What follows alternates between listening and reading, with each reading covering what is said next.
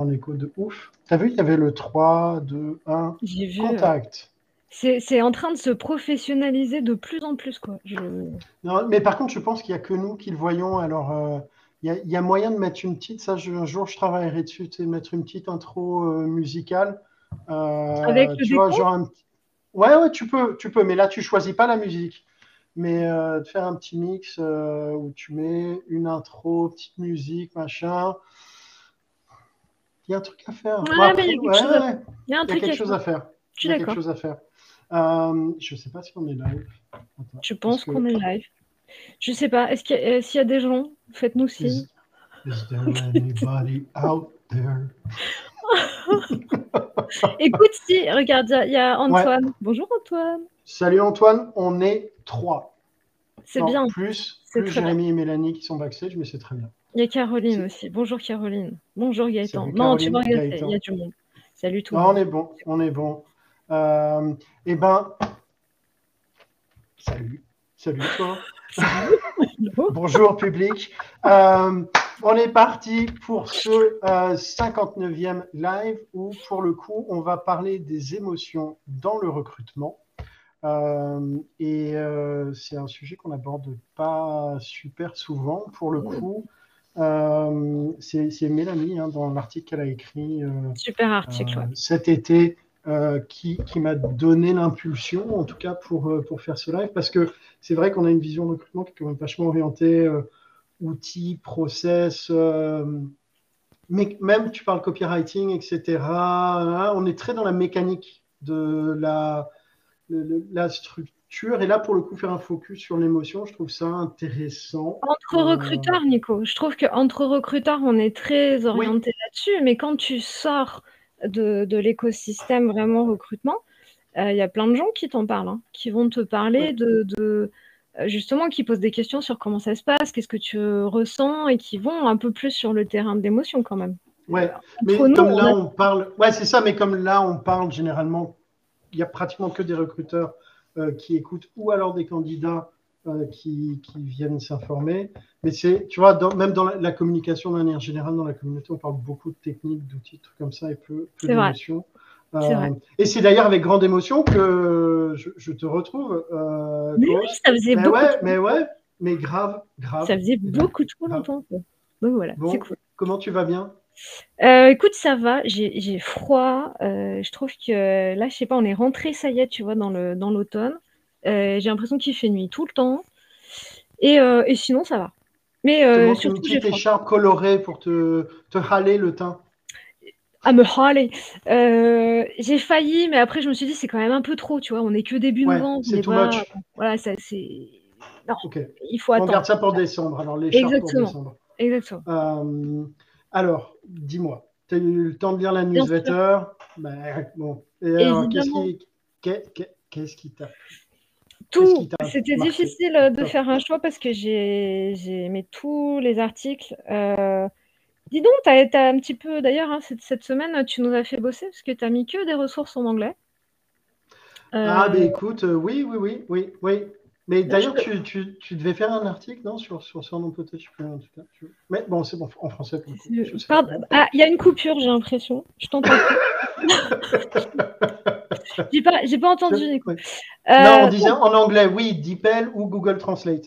Oui, oui, oui, je sais. Ouais. Alors, euh, oui, c'est vrai, mais je trouve que Mais pouvoir lire en anglais, c'est sympa quand même. Et puis, euh, et puis bon, c'est pas plus mal. Perso, ça m'a fait un peu bosser.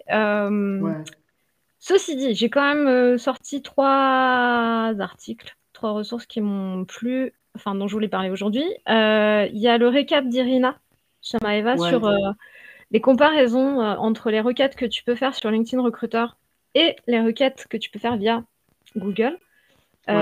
Super intéressant. Et effectivement, quand tu as présenté l'article dans la newsletter, tu poses la question de bah, ça pose question. Oui, ça pose question sur du coup quel est vraiment. Est-ce qu'il y a vraiment un, gros chat. avantage à, à faire, euh, enfin à avoir LinkedIn Recruiter? C'est une question qu'on me pose énormément. En fait, j'ai souvent deux questions. La première, c'est est-ce que euh, c'est indispensable d'avoir LinkedIn Recruiter? Bah non. Et euh, deux, euh, la question de gens qui ont LinkedIn Recruiter, c'est est-ce qu'on peut une fois qu'on a pris l'habitude de l'utiliser, est-ce qu'on peut s'en passer? Et je pense que la, question, elle est un peu là, en fait. C'est que pour moi, il y a on a tellement pris l'habitude, moi compris, hein, maintenant, enfin maintenant, j'ai plus LinkedIn ouais. depuis longtemps, mais je l'ai eu pendant une période.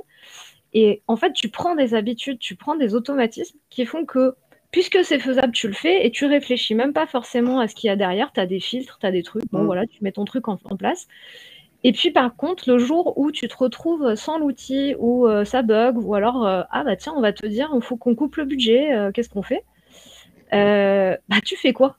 Comment tu fais? Et je trouve que c'est vraiment intéressant. Alors, Heureusement, hein, il y a quand même quelques requêtes euh, qui sont spécifiques euh, à LinkedIn euh, Recruiter, heureusement. Maintenant, est-ce que ça vaut le prix? Parce que c'est quand même vraiment très cher. Et est-ce que vraiment l'avantage de LinkedIn Recruiter, il se trouve dans les requêtes ou plutôt dans l'organisation que tu peux avoir, le côté collaboratif, le côté mmh. en mode projet dans, dans l'outil? Est-ce que finalement, c'est pas ça qui est intéressant Enfin voilà, je me suis posé plein de questions, j'ai trouvé ça super intéressant. Euh, et, en plus, euh, j'ai aussi découvert deux, trois petits trucs que, j'ai testés euh, enfin, sur, sur certaines requêtes. Donc, enfin, voilà, c'est un tableau qu'en tout cas, je garde de côté et que, que je vais intégrer à, certaines de mes fiches ressources sur le sourcing parce que je trouve ça intéressant et c'est intéressant de se poser ces questions-là. Parce que, encore une fois, on est souvent en mode automatique sur LinkedIn Recruiter. je l'ai, donc j'utilise. Quand tu disais, tu sais, le fait de, pouvoir se, se, détacher de l'outil une fois qu'on a pris l'habitude, c'est comme toutes les habitudes, euh, c'est plus compliqué, mais pour le coup, c'est là où, en parlant d'outils, c'est intéressant aussi de, euh, je ne sais pas comment le formuler autrement, de ne pas se soumettre à l'outil, tu vois, mais d'être conscient. L'outil n'est pas le process, l'outil, c'est une partie du process. Et donc, tu prends les fonctionnalités de l'outil et l'outil, s'il t'aide à répondre aux problèmes que tu es en train d'essayer de résoudre.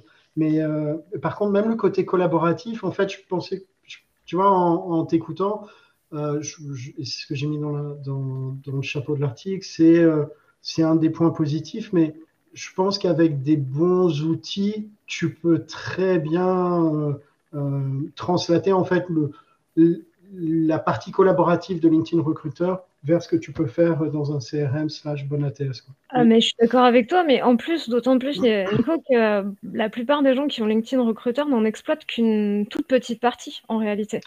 Et, ça joue aussi sur la, la manière d'utiliser l'outil parce que finalement, c'est quand même, ça reste un outil quand même qui est vachement puissant. Mais au final, et je pense que j'en ai fait partie aussi, euh, il y a énormément, je pense, de recruteurs aujourd'hui qui utilisent qu'une toute petite partie de ce que l'outil permet de faire. Et donc, cette partie, pour le coup, collaborative, etc., je pense qu'elle n'est même pas exploitée. Finalement, le côté presque ATS de, LinkedIn Recruiter, elle est quasiment pas exploitée. Mmh. Donc, en tout cas, enfin voilà, je trouve que ça fait pas mal réfléchir sur ça. Et en, plus, c'est vraiment des questions qui reviennent régulièrement. Pour ceux qui ne l'ont pas, est-ce qu'on doit le prendre? Et pour ceux qui l'ont, comment on peut faire sans? Puis il y a une troisième question, enfin il y a un troisième truc qui vient souvent. En ce moment, j'ai souvent des, équipes qui recrutent justement euh, des nouveaux recruteurs ou des TAM dans leurs équipes. Et la personne qui rejoint l'équipe dit, moi, la seule condition que j'ai pour rejoindre euh, votre entreprise ou votre équipe, c'est d'avoir LinkedIn Recruiter. Je ne sais pas travailler. C'est vrai? Ouais. tu vois, enfin voilà, j'ai trouvé ça intéressant. Euh, deuxième, euh, deuxième article, c'est celui qui parle du ralentissement dans la tech, dans, le recrutement tech. C'est enfin, des choses que je regarde un peu depuis quelques semaines et je pense que plein de recruteurs dans l'IT, pas mal d'entreprises essayent de suivre un peu ça. C'est difficile pour moi de, Enfin, je sais pas quel, si toi tu as plus d'infos que, moi sur ce sujet-là, ou si d'autres ont, des infos là-dessus, mais c'est vrai qu'on annonce pas mal de choses euh, au niveau du ralentissement euh, dans, les recrutements euh, dans la tech. Alors, il y a évidemment des signaux côté GAFAM hein, avec les Google, Microsoft, etc., qui ont gelé ou, fortement ralenti leurs embauches d'ici la fin d'année. On a vu aussi dans l'écosystème startup, surtout scale-up, des gros ralentissements, des gels d'embauche, même des débuts de licenciement, etc. Donc, c'est vrai que ça pose question. J'ai pas euh, l'impression que c'est encore très euh, très fort en France. Je me trompe peut-être. C'est pas le sentiment que j'ai en tout cas moi avec les clients avec lesquels j'échange, les gens avec lesquels j'échange. Euh, est-ce que ça va venir? Comment ça va venir? J'en sais rien. J'ai vachement de mal à, savoir et à quel point ce qui se passe aux États-Unis va arriver chez nous. Ouais, je, sais pas. alors, je, la seule chose que j'avais vue, c'est que en j'ai plus les chiffres en tête, mais de mémoire, en Europe, il y a un ralentissement. Bon, aux US, oui, ok. En Europe, il y a aussi un ralentissement. Euh, mais je crois qu'un des pays qui était, en tout cas, c'était avant l'été, le, moins touché par ce ralentissement, c'était la France. Euh, donc, alors, comment ça évolue maintenant? Parce que ça commence à faire euh, presque six mois, tu vois, qu'on dit, il y a, ouais, c'est ça ce que dit Boris, il y a 9-10 mois de retard mais ça fait, ça fait en gros six mois qu'on commence à parler du fait que les, les investissements commencent à se resserrer. Bon, on parle que de l'écosystème euh, tech, tech, startup, donc voilà, le raisonnement est biaisé si on prend de manière plus globale. Est-ce qu'il y a un ralentissement? Du bout du nez, j'ai envie de dire oui, mais c'est aussi une question que je me pose. c'est aussi une question que je me pose. Et notamment, enfin, un des indicateurs, il faudrait regarder peut-être de, ce côté-là, c'est le nombre d'offres d'emploi pour recruteurs euh, et qui, pour le coup, me semble plutôt pas mal diminuer euh, ces derniers temps. Mais écoute, je sais pas. Enfin, je suis voilà, je j'attends, je, guette. C'est des choses que je regarde, euh, c'est des choses que je, enfin, j'écoute. je partage pas mal avec d'autres recruteurs sur le sujet. J'ai l'impression qu'on n'est pas forcément tous d'accord. Et puis, comme tu as dit, c'est un peu biaisé aussi parce que moi, je suis très sur l'écosystème tech, donc forcément, c'est un peu ça que je surveille. Voir aussi ce qui se passe ailleurs, voir effectivement, comme dit Boris, le décalage qu'il peut y avoir entre les États-Unis et nous. Euh, ce qui va se passer aussi qu'on a du mal à prévoir, enfin voilà, on ne peut pas tout anticiper, donc euh, je sais pas. Enfin, j'ai trouvé ça intéressant parce que je trouve que c'est une vraie question qu'on se pose en ce moment et à quel point, enfin quel impact ça va avoir, à quel point ça va, euh, bah, pour le coup, faciliter le job des recruteurs ou pas, tendre le marché dans un sens ou dans un autre, le tordre. Qu'est-ce qui va se passer? Est-ce que ça va pas encore justement être aussi en défaveur de toujours les mêmes? Par exemple, dans la, tech, on parle de pénurie. Est-ce que ça va pas encore être en défaveur pour le coup des juniors, des gens en reconversion, etc. Enfin voilà, je je sais pas exactement. si le marché, tu sais, dans son effet de balancier, s'inverse un peu, euh, c'est aussi possible qu'on voit des entreprises qui disent oh, ben là c'est bon, on a trop de recruteurs, clac, on, on referme le robinet. Euh, pour dans 6-9 mois dire il faut qu'on recrute alors que voilà, pour le coup, même quand il y a une baisse de, volumique de recrutement, il y a quand même encore plein de choses à faire. Le net, enfin, tu vois, dépoussiérer la thèse, revoir les process, former les hiring managers, euh, travailler les VP. Tu peux aussi, enfin, les, recruteurs peuvent aussi bosser euh, sur d'autres postes en interne pour ceux qui le souhaitent. voilà, ouais. Euh, ça va être intéressant à suivre. Donc on va voir.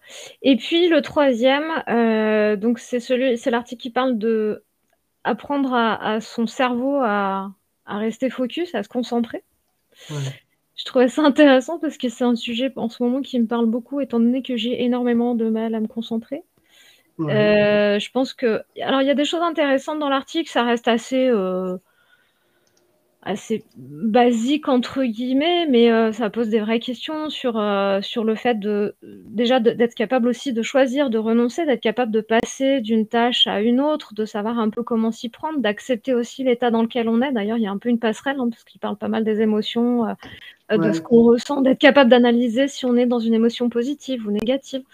je pense qu'il y a aussi à prendre en compte plein d'autres choses. Est-ce que tu on voit pas mal d'articles sur le fait que euh, il y, a à prendre en compte ton rythme aussi, ton, ton le fait de savoir si c'était plutôt du matin, si c'était plutôt du soir, euh, si justement tu es vraiment capable de te concentrer sur des longues euh, plages de, de travail.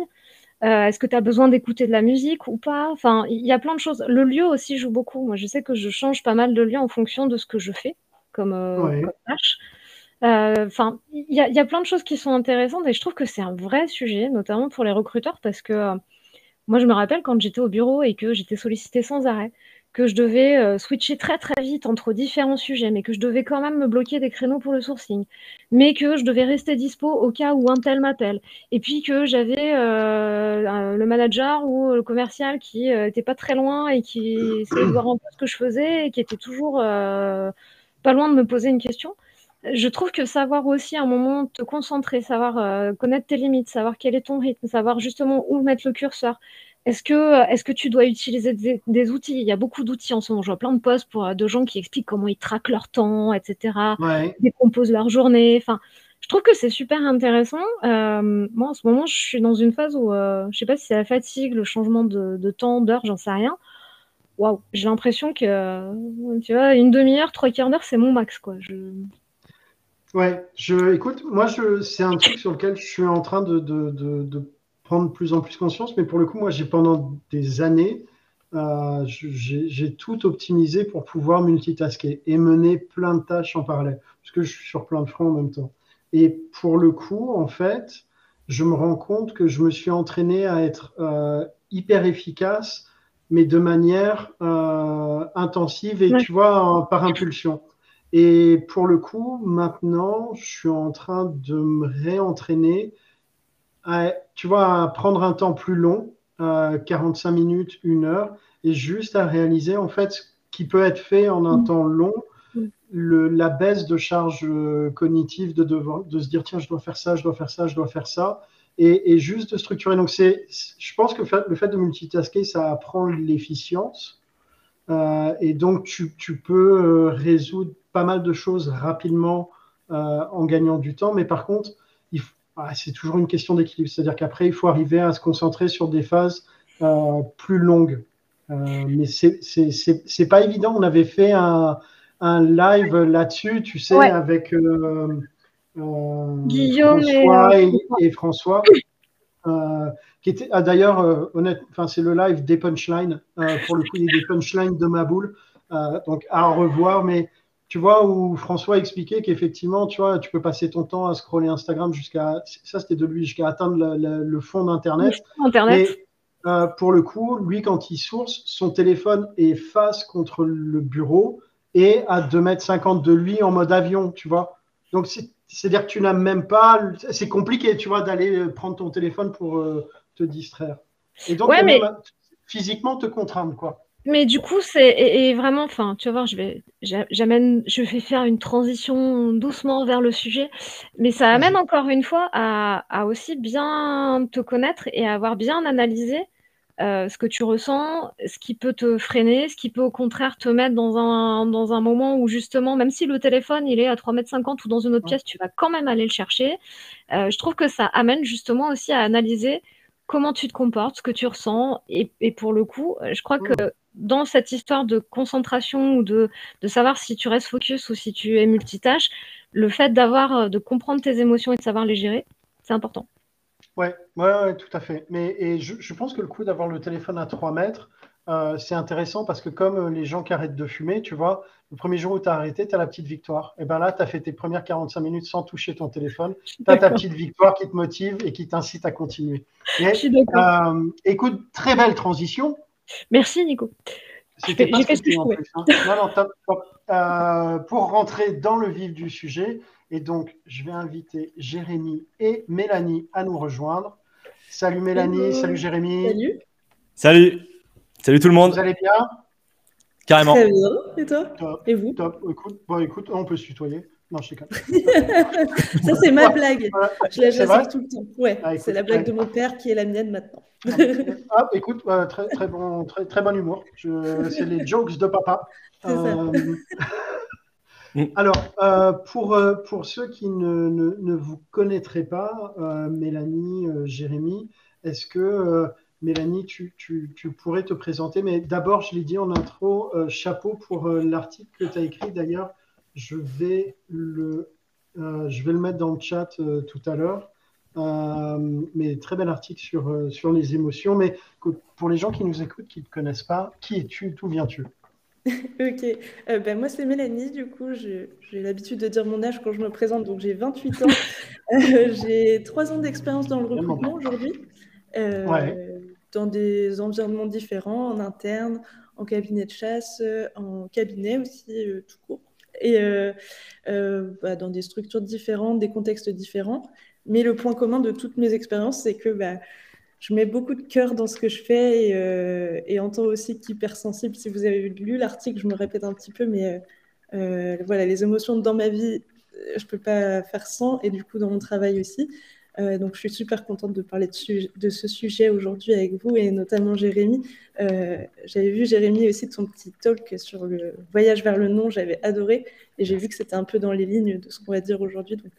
Euh, trop contente d'échanger sur le sujet. Un peu stressée aussi si je vous partage mes émotions, mais quand même très contente.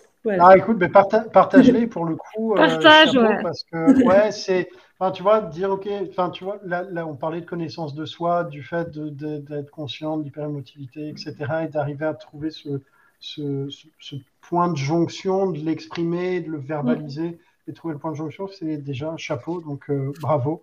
Euh, Jérémy, vieux routier de SNP. mais, mais peut-être que tu te définis autrement. Ah, non mais Nico, tu peux me laisser les clés en partant. Je, je mets l'alarme.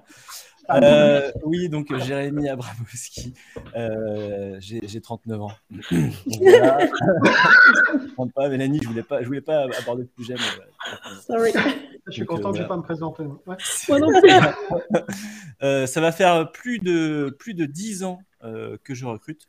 Hmm. Je suis psychologue du travail de formation et ça va faire donc plus de 10 ans que je recrute. J'ai fait 10 euh, ans de cabinet à Amiens, hein, dans, le, même cabinet, et j'ai ouvert ma propre structure, mon propre cabinet. Je suis maintenant mon, patron, je peux me mettre à la porte si je veux, je peux, je peux m'engueuler. Euh, y a, des fois, il y a, un mouvement un peu schizophrénique hein, quand, on, quand on ouvre son cabinet, quand on est solo recruteur. Je pense qu'il y en a certains qui, pourront me dire euh, qui sont d'accord avec moi. Euh, donc depuis deux ans, hein, j'ai ouvert mon cabinet quand c'était euh, le Covid, hein, voilà. Et je suis, je suis aussi spécialisé dans des métiers très particuliers. Hein. Je fais pas de, développeur, très peu. Des fois, j'en fais un par-ci par-là. Mais sinon, non, vraiment des métiers très particuliers qui sont très techniques et de l'ingénierie, puisque je travaille dans le domaine ferroviaire d'un côté. Euh, l'infra, l'exploitation, enfin bref, voilà. Et puis d'un autre côté, donc le, le domaine de l'énergie euh, qui, est, qui est pas mal euh, mis dans tous les sens en ce mmh. moment. Euh, vous devez le savoir. Euh, voilà, donc euh, sur, des, sur des profils particuliers. On fait souvent un appel à moi quand, bah, quand ça répond pas, hein, voilà, quand il n'y a personne, quand le service RH en peut plus. Voilà. Il me, il me, passe la patate chaude comme ça et toutes ces émotions, tout ce qui va avec. C'est toi qui prends. C'est ton problème. On paye pour éviter, pour, pour reprendre le problème des autres. Voilà, la patate chaude. ok, ok, top. alors, pour rentrer dans, dans, le vif du sujet, un truc que j'ai trouvé intéressant, donc je vais le reprendre de, de, de l'article, euh, je vous laisserai le, traduire en langage plus, plus, compréhensible pour le commun des mortels. Ah. C'est la définition de l'émotion. Euh, alors, et là, je lis. Euh, l'émotion est une expérience psychophysiologique complexe et intense, avec un début brutal et une durée relativement brève, de l'état d'esprit d'un individu animal lié à un objet repérable lorsqu'il réagit aux influences biochimiques interne et environnementale, externe. Chez les humains, l'émotion inclut fondamentalement un comportement physiologique, des comportements expressifs et une conscience.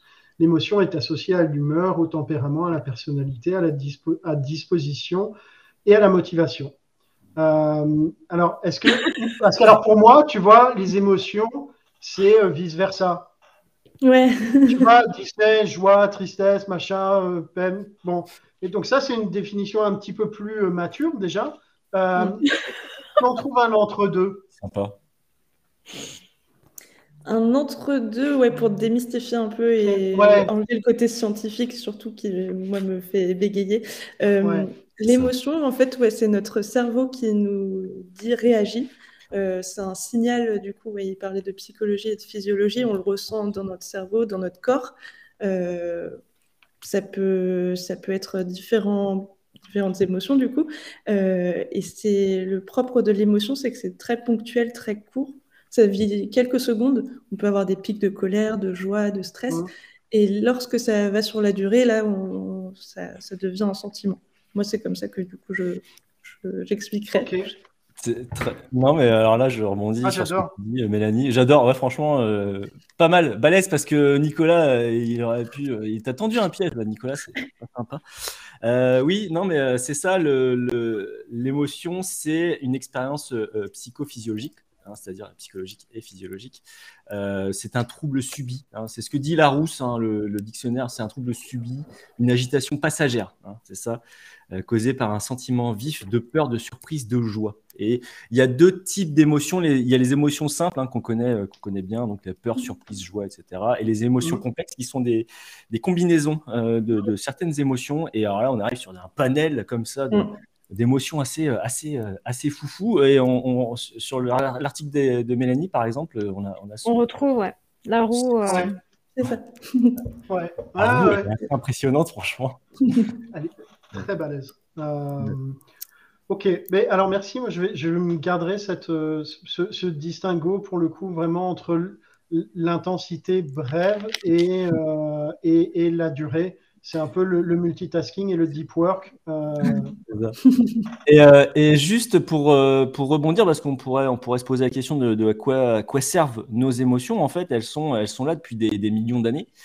Et elles étaient, je prends toujours cet exemple-là qui est, qui est, tout basique mais tout simple. Elles étaient là déjà quand on était des hommes préhistoriques dans la savane. Et donc, quand on se retrouvait face à un lion, on n'avait pas le temps de savoir est-ce qu'il avait mangé, pas mangé, est-ce qu'il boitait, est-ce qu'il était vieux, jeune, est-ce qu'il pouvait encore courir, etc. Et euh, on avait l'émotion hein, qui arrivait, que c'était la peur, et qui nous, euh, qui nous disait une chose, c'était de courir. Donc nos émotions sont là normalement pour, euh, bah, pour nous permettre d'être encore là aujourd'hui, de, persister. Et donc sont là normalement, de, prime abord, pour, pour nous aider à subsister, on va dire, mm. de façon, de façon vraiment très primaire. Mm. alors, est-ce que les je pense qu'on va attaquer le sujet un peu dans le. Bon, allons-y gaiement. Euh, les, émotions court-circuitent la raison ou pas? Oui. Oui, parce que c'est une, partie de ton cerveau en fait qui va être là, euh, qui est très primaire, euh, très primitive et qui, et qui va tout de suite, à moins qu'on te coupe un bout de cerveau, et encore, je suis pas sûr qu'on y, arrive, en fait, ça va, ça va être là vraiment en, en amont de toute réflexion et quand bien même tu le sais et tu, devrais, tu voudrais les mettre de côté, en fait, tu ne pourras rien y faire. Et donc, euh, il, faut, il, faut en être, il faut en être conscient euh, de, toutes ces. Euh, ouais, et par contre, moi je trouve que c'est intéressant, c'est notamment dans la prise de décision, tu vas mêler raison et, et émotion. Enfin, tu as besoin des deux pour prendre une décision. Alors, notamment dans le recrutement où on se fie beaucoup à la méthode, au process, au, à tout ce qui existe pour évaluer de façon la plus objective possible. Mais euh, donc là, oui, on le sent moins qu'à que, d'autres euh, moments, mais l'émotion, elle te sert aussi euh, dans la prise de décision quand même.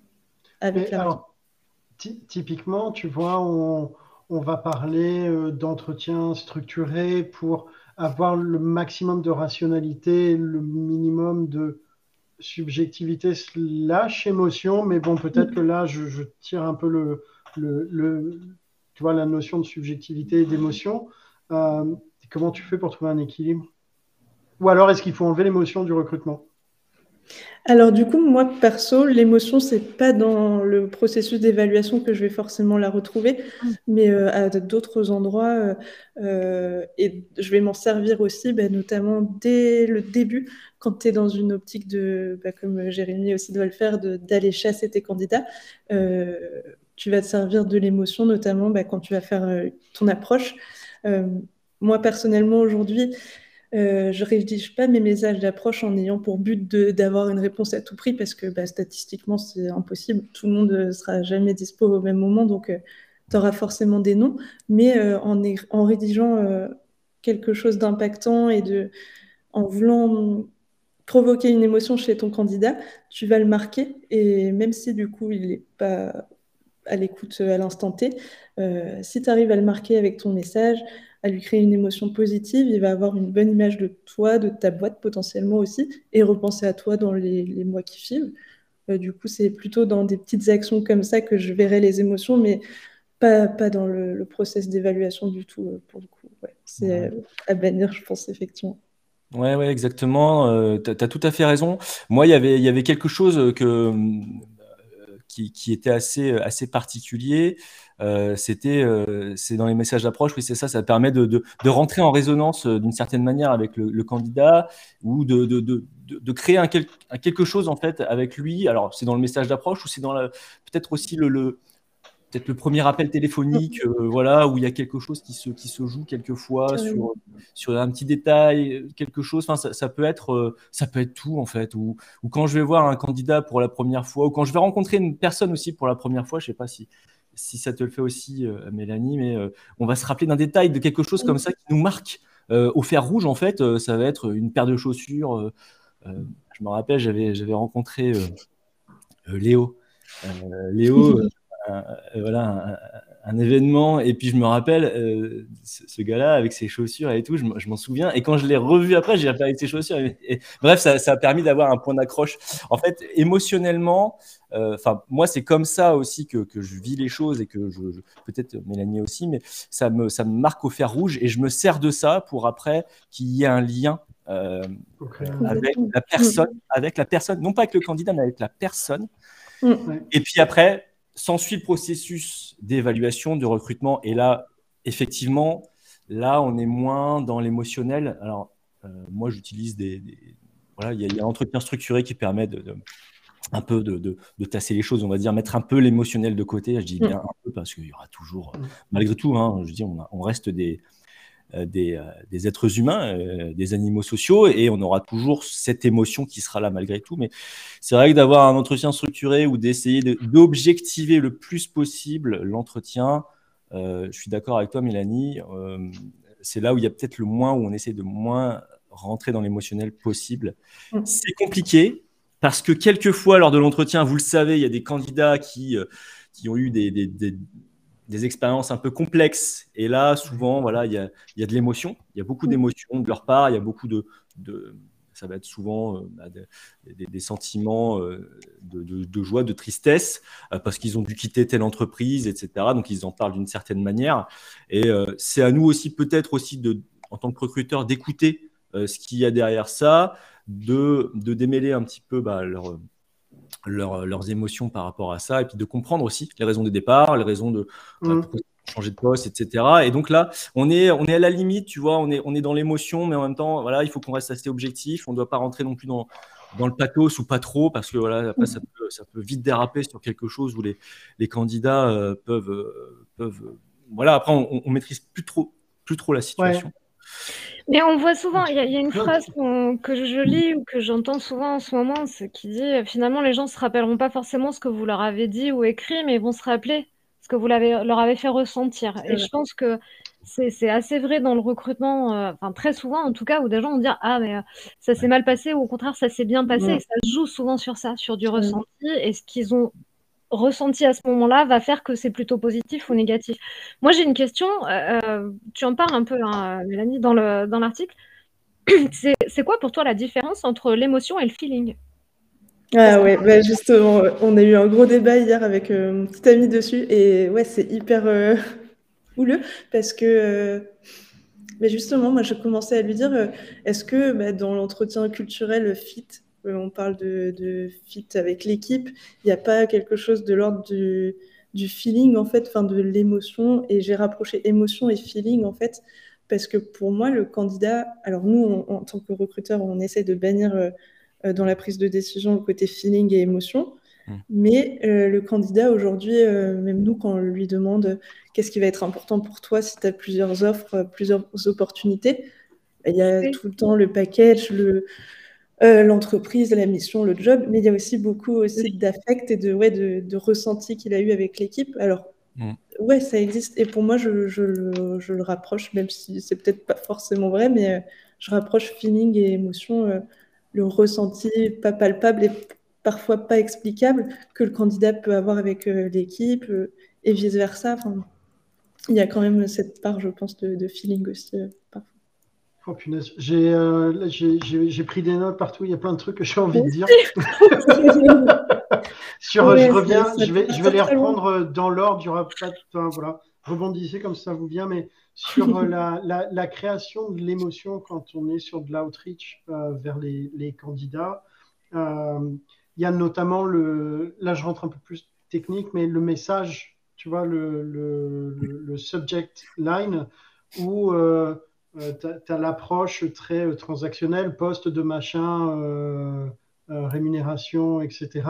Où, en fait, tu es en train d'essayer de comprendre l'utilité que va avoir le poste pour une personne que tu connais pas, pour lui faire mm. ouvrir le mail. Tu vois, alors que si tu vas chercher à titiller sa curiosité, mm. tu vas lui faire ouvrir le mail beaucoup plus facilement et après, tu peux rentrer dans le contenu de ce que tu veux transmettre.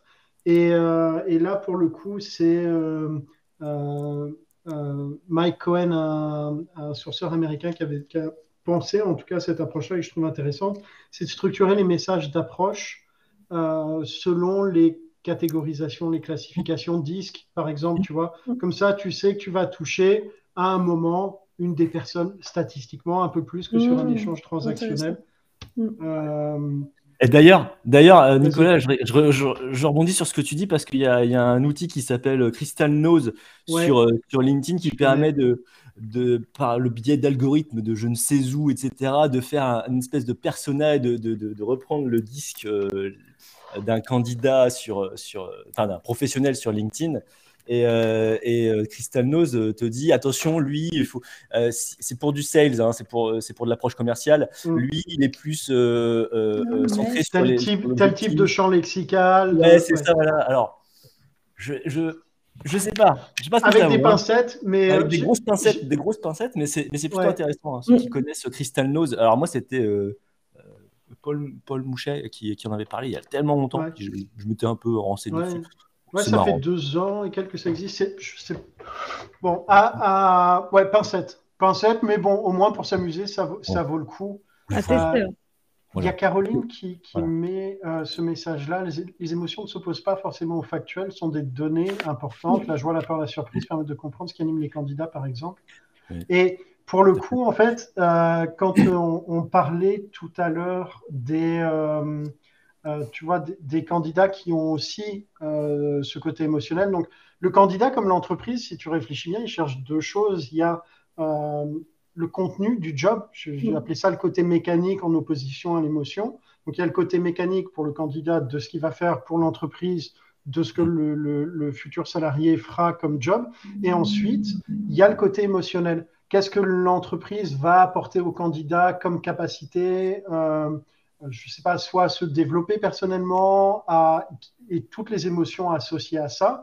Mm. Et de la même manière, pour l'entreprise, culture fit slash culture ad, dépendant de, la, posture dans laquelle tu es. Est-ce que ça vous fait du, ça fait du sens comme découpage pour vous ou pas? Ouais, complètement.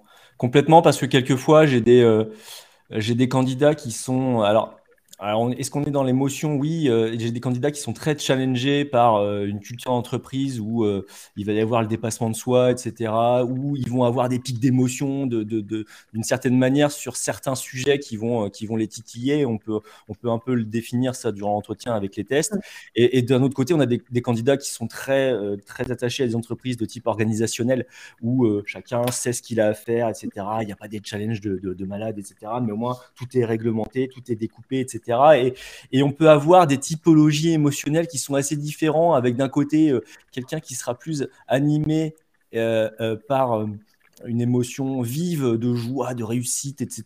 Et de l'autre côté, ce sera plus un candidat qui sera motivé par le, développement de ses émotions sur la partie, on va dire, plus alors, organisationnelle, ça va être dans, quelque chose de plus, de plus posé, de, il va être dans C'est le du disque.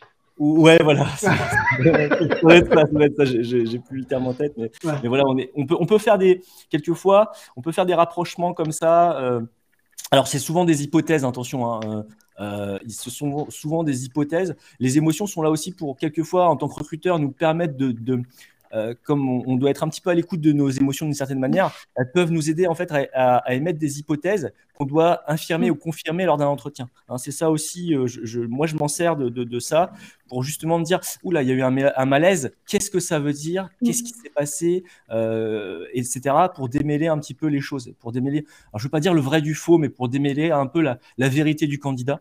Parce que, alors, petite, petite parenthèse, mais il n'y a jamais une vérité. Hein. Euh, on est dans des choses qui sont à l'ordre du personnel. Et à chaque fois, on a la vérité du candidat, comment lui, il a vécu les choses. C'est pas comment toi, tu aurais vécu les choses comment moi, j'aurais vécu les choses. Donc, euh, il faut bien distinguer euh, ces, Mais c'est intéressant parce que comment on fait aussi pour ne pas projeter Comment tu fais pour pas projeter tes propres émotions et pour pas. Tu parlais effectivement d'hypothèses, mais moi, j'ai souvent échangé avec des recruteurs qui finalement vont surinterpréter ou vont projeter ce qu'ils ont imaginé par rapport à mm. une réaction de candidat. Par mm. exemple, de dire que quelqu'un, ah bah non, il n'avait pas l'air à l'aise ou euh, mm. il, avait l'air mal, alors que pas plus que ça, finalement, la personne en face n'était pas si mal que ça. Et, parfois aussi, on va, on, je sais pas comment dire, on détecte quelque chose chez quelqu'un et on va tellement lui donner le sentiment qu'on a détecté ce truc que ça va euh, lui faire adopter ce comportement. Je sais pas si je suis claire, ah mais on va avoir tellement l'impression que la personne est mal à l'aise, qu'elle est timide, qu'elle a besoin d'être rassurée, qu'en fait, on va adopter une posture qui va faire que cette personne, justement, va d'un coup être timide, mal à l'aise, etc., alors qu'elle l'aurait peut-être pas été avant. Donc, quel est le rôle du recruteur aussi à ce moment-là? Parce que c'est vachement difficile et on n'est pas tous formés à la psychologie. Comment tu fais pour, un, gérer tes émotions, gérer l'émotion du candidat en face de toi, et mmh. pas euh, mélanger les deux et projeter, toi, tes propres, euh, bah, ta propre analyse, parfois fausse, sur, sur le comportement du candidat. Quoi. C'est la question de. Ça rejoint un peu la question de, Geoffrey euh, qui dit. Alors, mais je, la pose aussi parce que il y, a des liens, tu vois, entre l'émotion fait partie intégrante du recrutement. La retirer, c'est l'écueil de, l'entretien robotisé. Euh, mm. C'est d'ailleurs à mettre en lien avec les soft skills, mm. si plébiscité. Maintenant, alors, est-ce que soft skills, émotion, sentiment, on parle des mêmes choses? Euh, Je rajoute ça à ta question, Hélène. Oui, c'est le côté plus humain, du coup, euh, que, pro. Waouh. la question était longue. Euh, bah, peut-être que, enfin, la, dernière partie de la question, je la trouve intéressante. Est-ce que quand on parle de, soft skills aujourd'hui, puis alors il n'y a pas longtemps, il y a quelqu'un qui m'a envoyé un message pour me dire que aujourd'hui on parlait aussi de compétences de recentrage. Euh, J'avais jamais entendu ça de ma vie, mais bon, bref. Euh, quand on parle de soft skills, est-ce qu'on parle d'émotion? Est-ce que c'est. Enfin, parce que soft skills, je trouve que c'est tellement. Euh, aujourd'hui, j'ai l'impression qu'on met à peu près tout et n'importe quoi Est-ce qu'on met les émotions ou, peut-être la gestion des émotions de L'intelligence émotionnelle, oui. Ben, tu en parles dans ton article. Mm. Cette histoire d'intelligence émotionnelle, qu'est-ce que c'est pour toi, pour vous? Mm. Ouais, euh, bah, c'est, ça fait partie des soft skills pour moi dans le sens où c'est pas forcément palpable, mesurable, mais c'est, ouais, à quel point la personne est ouverte d'esprit, ouverte aux autres, euh, ouverte au ressenti des autres. Elle va s'adapter, elle va. C'est ouais, vraiment difficile. Je pense à qu'elle va créer chez les autres? Je sais pas. Créer chez les autres et ressentir des autres, mais sans, comme tu disais, être trop non plus dans la surinterprétation, alors que c'est difficile, euh, ni dans la projection, mais. Euh, ça, c'est un gros sujet, je pense, l'intelligence émotionnelle. Euh. Non, mais je reviens sur, sur ce que tu disais, Hélène, parce que tu m'as dit comment pas projeter, etc. Alors, moi, je, je suis à deux à l'heure, hein, je suis désolé. Mais non, mais je m'étais arrêté à ça, en fait. Je me, je, me suis dit que c'était hyper intéressant parce que comment. Euh, euh, parce que quand on, quand on on voit bien un candidat qui n'est pas à l'aise dans l'entretien, et, c'est pas forcément l'idée que de lui dire ah vous n'êtes pas à l'aise, hein, dis donc machin. Non non, le, le, sachant. Tu m'as l'air tendu. Tu m'as l'air tendu alors qu'est-ce qui se passe? Ça va pas T'es pas un bon candidat T'es pas intéressé par le poste Alors que non, au contraire, des fois ils sont même tellement intéressés. Mmh, non. Ils se mettent une pression. Oui exactement. Il y a une, pression. En fait souvent souvent je, je me dis s'ils se mettent une pression, bah, c'est qu'ils sont intéressés, c'est qu'il y a de, c'est qu'il y a de l'enjeu, parce que on se met de la pression quand il y a de l'enjeu, etc. Quand on y va vraiment euh, sans pression, euh, les mains dans les poches, ça peut questionner. Après, ça veut rien dire encore une fois. Donc, j'en reviens. Euh, donc tout ça pour, pour dire que oui, on était comment comment faire?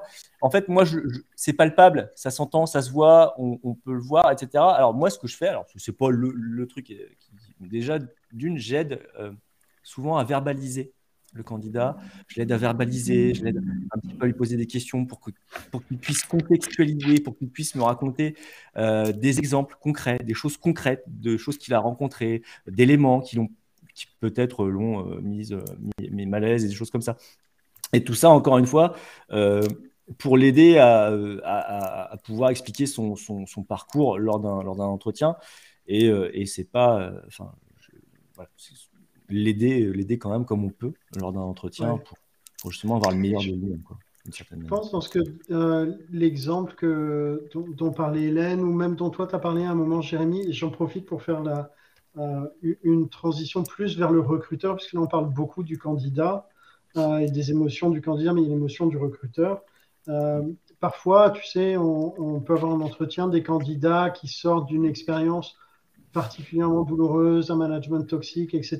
Et, et pour qui, au moment d'en parler, cette émotion-là est très présente, euh, ressort et, euh, et, et t'entends parfois des hiring managers ou des gens qui participent au process qui disent non mais lui il est cramé euh, il, est... alors que pour le coup, là, c'est plutôt la gestion de l'émotion, de laisser ce truc-là passer parce que ça passe, mais là, c'est un trajet personnel du, candidat euh, et, ça n'impacte pas forcément euh, sa, sa, capacité à bien bosser dans une boîte. Euh, pour autant, quand tu es recruteur et que tu reçois ça comme émotion, si, si, on parle un peu maintenant plutôt de la, de la gestion des émotions du recruteur lui-même, parce mm. que le, taf de recruteur, c'est gérer une pression en interne, mm. gérer des hiring managers qui ne peuvent pas tous tout le temps te voir comme un partenaire,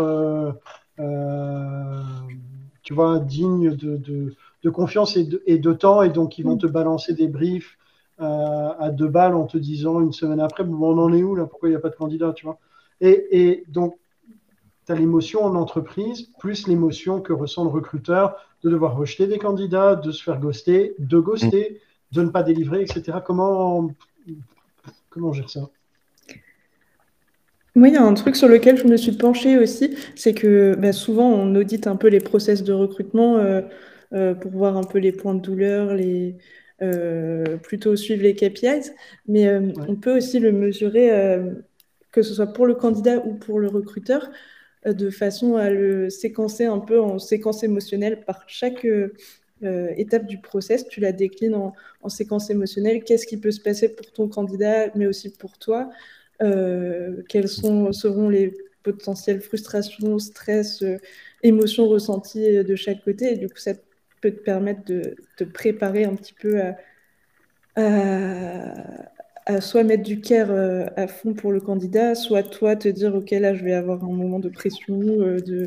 Enfin, de toute façon c'est le. un exemple de ça. Je trouve, je trouve l'approche hyper intéressante de, de, mettre en parallèle d'un process qui est très euh, mécanique, justement une, dans le terme de, séquence émotionnelle. Tu, tu, pourrais nous donner un, détail peut-être un peu plus concret de, de ça?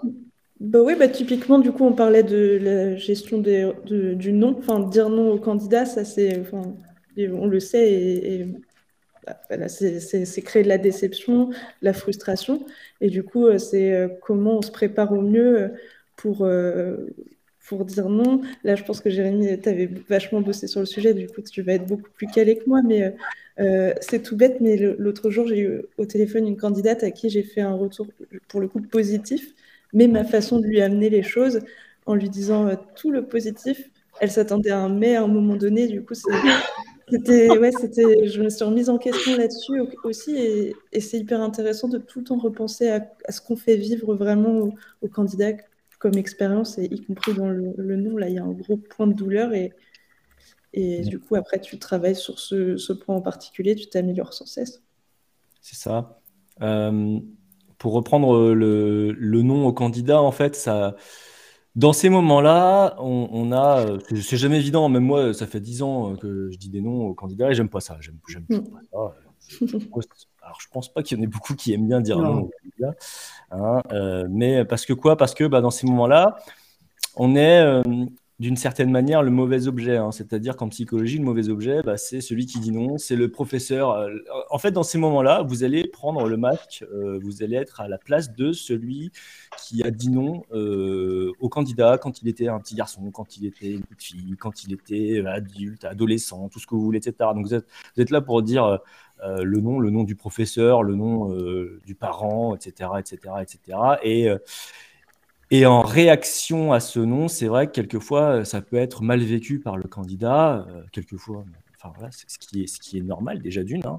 Et ce qui, ce qui peut peut-être nous aider aussi des fois à, peut-être moins le prendre contre nous, c'est ce que je viens de vous dire en fait, c'est qu'on est, on est euh, l'image euh, du professeur, du parent, de celui qui dit non, etc. Et donc quand, quand le candidat où, la candidate est peut-être, je sais pas, le prend mal ou c'est pas forcément contre soi, mais c'est contre toutes les personnes qui lui ont déjà dit non dans sa vie euh, que, que, que, que, on se place et le contexte est plutôt dans, celui-ci. Ça, c'est pour déjà un petit peu euh, euh, aider, nous aider quelquefois, déjà en tant que recruteur à, à, moins, à moins prendre sur soi. Et puis, euh, c'était ce que j'expliquais aussi, euh, savoir dire non. Euh, bah, moi, j'utilise des techniques, je, voilà, j'ai des choses qui me permettent un petit peu plus de, ce soit entendable et que ça amène à quelque chose de positif, parce que souvent, c'est ce que je disais, un, non aujourd'hui, c'est peut-être un oui demain. Moi, souvent, j'ai des candidats dans le ferroviaire, je les ai à un instant T et je les retrouve des fois deux, trois ans après. Et c'était non à l'instant T et trois ans après, c'est un oui.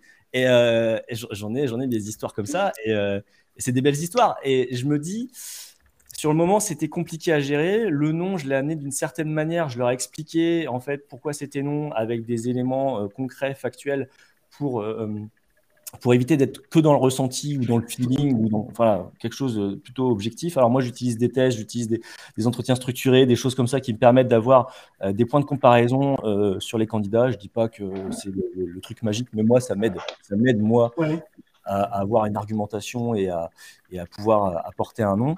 Et puis ensuite, quand c'est comme ça, on peut essayer euh, de faire parler le candidat dans ces moments-là. Alors, à vous de voir aussi, hein, encore une fois, hein, ce n'est pas, pas la technique, mais euh, voir comment lui le perçoit, qu'est-ce qu'il en dit de ce nom-là, est-ce qu'il le comprend, il ne le comprend pas, pour ensuite rebondir sur, sur quelque chose euh, par la suite qui pourra l'amener à, ce que ce soit un, oui. Hein, mais est-ce qu'il n'y a pas un décalage? Euh, Et je trouve, tu en parles aussi, Mélanie, dans ton article, et je pense que ça parle à beaucoup de recruteurs. Euh, le, fait que quand tu choisis de devenir recruteur, tu le fais pour le côté humain, d'accord? Donc derrière humain, on va mettre tout le truc, les émotions, je vais changer la vie des gens, j'aime les gens, je le fais parce que j'aime les gens, c'est génial, etc. Bon, voilà. Ça, c'est souvent ce que tu crois. Euh, et souvent, c'est vrai, hein, ça part d'une vraie, euh, d'une vraie attention, d'un truc où vraiment tu te dis c'est génial, je vais parler avec des gens, je vais, je vais, je vais leur trouver du boulot, c'est super. Et de l'autre, ce qu'on attend de toi en entreprise, où on va te dire bah pas du tout, t'as rien capté, hein, t'es pas assistante sociale, t'es pas là pour écouter les gens et te faire des potes. Mm. Euh, D'ailleurs, t'es pas là pour que les gens t'aiment. Et ça, je pense que c'est un choc quand tu, quand, quand tu démarres dans le recrutement de te rendre compte qu'en fait, ah non, les gens ne t'aiment pas, non, non, pas du tout, au contraire. Donc, c'est super dur parce qu'en fait, tu as cette espèce de dichotomie où toi, tu arrives bourré de bonnes intentions avec ton côté, euh, certains diraient bisounours, et en face, tu as un truc où on va te demander de la performance, de, de le côté très. Euh, euh, mesure ton, activité, sois efficace, t'es pas là pour euh, faire du sentiment, etc. Et, comment tu fais, toi? Tes recruteurs au milieu, tu te retrouves pressé euh, entre les deux, avec en plus les candidats qui, eux aussi, attendent que, puisque tu es recruteur, tu sois très humain avec eux. Et comment tu fais au milieu, quoi? C'est... Bah, heureusement, je pense qu'on est dans un temps où tout ça, ça prend beaucoup d'ampleur et de...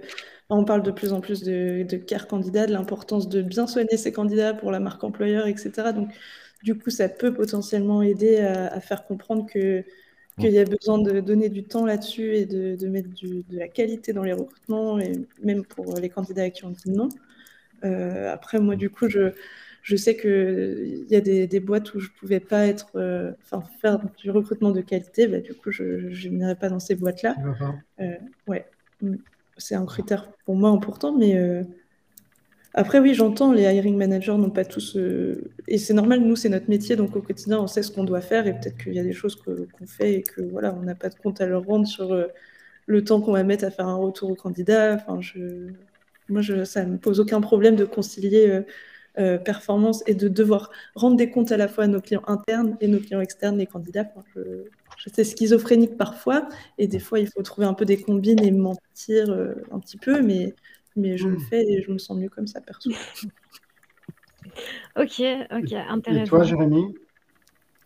Euh, J'avais plus le sens de la question. Est-ce que, tu peux la, redonner? Parce que j'écoutais Mélanie et j'ai oublié la question. Comment tu fais pour. Euh, en fait, comment tu fais quand. Parce qu'en gros, quand tu es recruteur, tu es vraiment entre cette exigence de faire de l'humain, parce que souvent tu choisis le recrutement pour ça, et les, les gens côté candidat attendent ça, d'accord? Ils attendent ce côté humain, que tu sois à l'écoute, que tu sois, euh, enfin, pour le coup, que tu écoutes leurs émotions. Et euh, côté entreprise ou, client, enfin, management, on va plutôt te demander de mettre tes émotions de côté, de mettre tout ça de côté, d'être professionnel.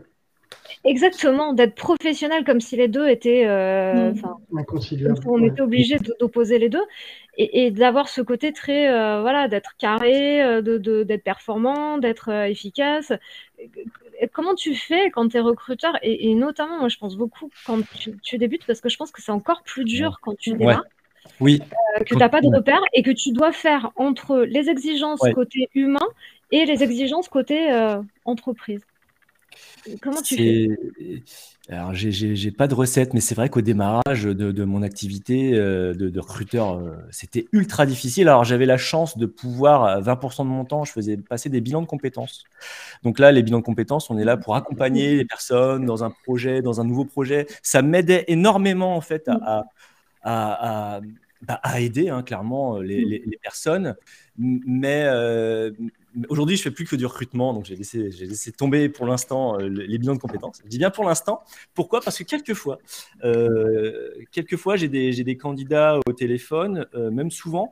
Alors, je fais pas du social, mais je les écoute et quelquefois, je leur donne aussi des, des petits cadeaux. J'appelle ça des petits cadeaux, des petits conseils. Mm. Ça vaut ce que ça vaut, mais des petits conseils sur pourquoi pas euh, se positionner sur telles compétences qu'ils n'ont pas, etc.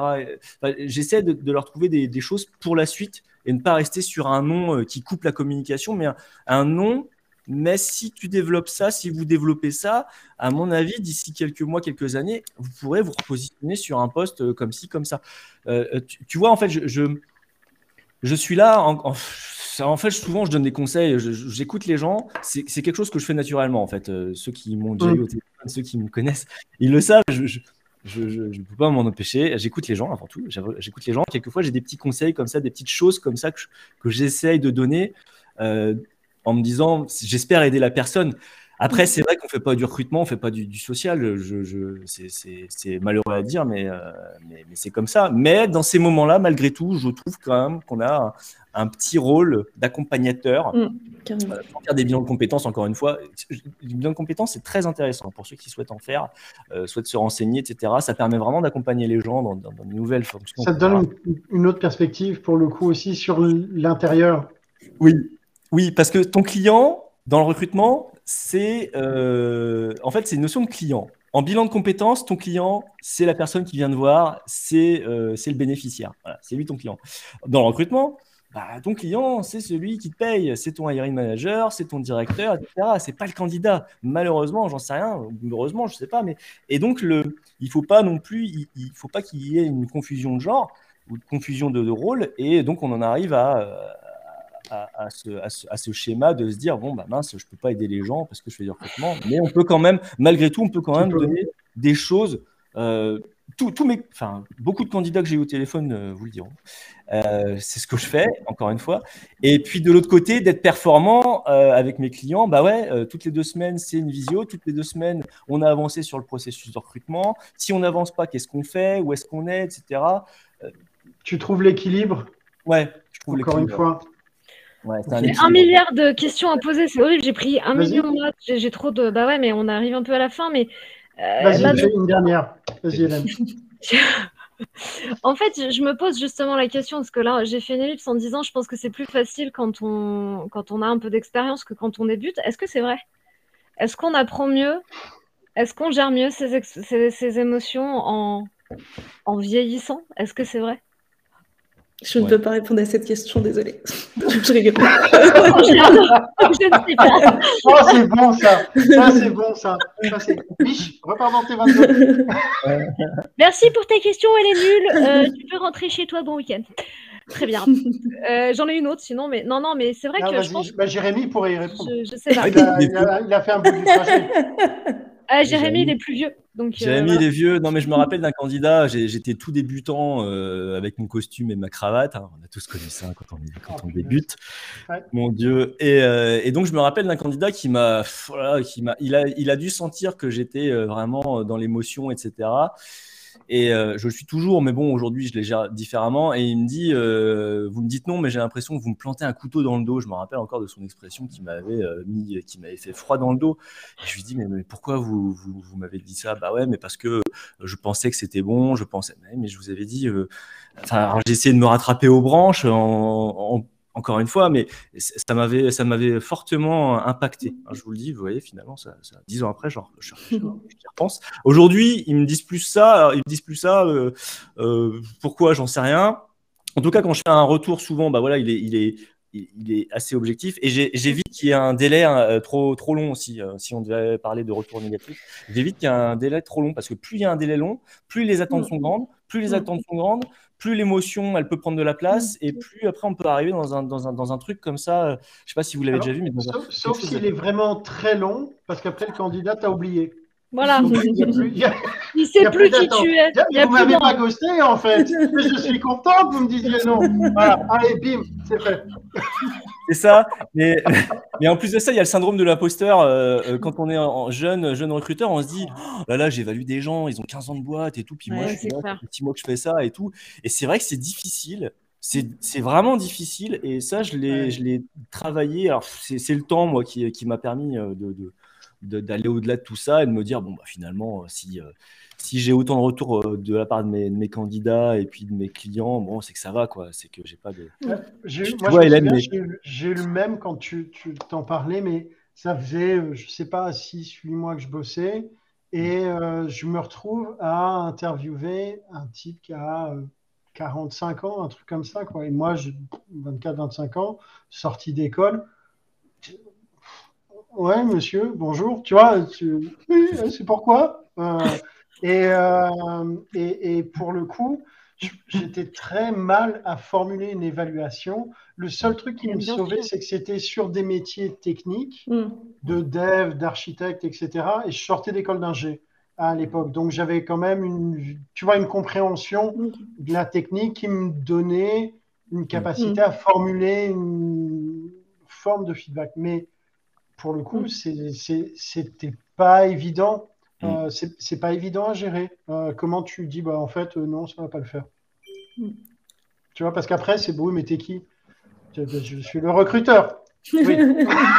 tu vois, c'est Ouais, c'est ça. C'est pas, évident. C'est pas évident. Et bah ouais, je pense qu'on l'a tous vécu au début. Hein. Le truc où tu es là, où as, tu, tu as peur, euh, tu, tu, bégayes un peu, c'est parce que tu dois dire. Euh, personne en face de toi a aussi des attentes, tu sais pas trop. Enfin, c'est hyper dur et ça peut durer longtemps. Hein. Enfin, ça peut être un inconfort euh, pendant un certain temps. En plus, Nico, toi, tu disais que tu étais voilà, tu avais la compréhension, mais imagine quand tu débutes dans un domaine et qu'en plus, tu n'as pas la compréhension du métier, tu cumules le truc et en face, tu là, qu'est-ce que je fous là quoi? La personne en face de toi se pose aussi la question, je pense. Hein, euh, c'est pour ça d'ailleurs qu'il y a beaucoup de, recruteurs qui ont une mauvaise presse, entre guillemets, parce que tu te dis, ouais, ça sert à rien, je passe le filtre euh, vite mm. fait, je dis quatre mots-clés. Euh, oui, oui, agile, orienté objet, machin, projet, collaboration disruptif, startup, ouais, ouais, c'est le bol, euh, ouais, cloud aussi, ouais, parfait. Et après, bon, je peux discuter avec des gens, les hiring managers qui ont des trucs à dire. Et tu as plein de candidats qui voient les choses comme ça, quoi. C'est vrai. C'est vrai. Euh, on, on, arrive, on arrive à la fin. On arrive à la fin, malheureusement. Mais ouais, mais je... après, si je dis la semaine prochaine, on fait la, on fait la, la, deuxième partie. Je sais pas si les gens viendront. Faudrait essayer ça un jour. Dire, tu prends le même thème, on change l'affiche. Euh, donc Thierry euh, au boulot. Mais et on, on, repart sur, sur le thème. Mais non, on va, on va devoir euh, clôturer. Mais avant de clôturer, il y a la traditionnelle question aux invités. Donc une citation de, de circonstance, une pensée euh, que vous vous laissez graver euh, pour l'éternité euh, dans la mémoire d'Internet et, de LinkedIn et, que vous souhaitez partager avec l'audience. Jérémy. Euh... non, non, non, non, j'étais en train de réfléchir. Tu sais, moi, je suis un, je suis un mec secondaire. Hein. Il faut laisser le temps de, de, de, venir et tout ça, machin, d'avoir, d'avoir une pensée. Euh, c'était, c'était David, euh, Carole, David Grelier, euh, Carole David qui disait euh, changer des jobs, euh, changer. quand, on, quand on change de job, on change de vie. C'est changer. Oh, excuse-moi. Recruter.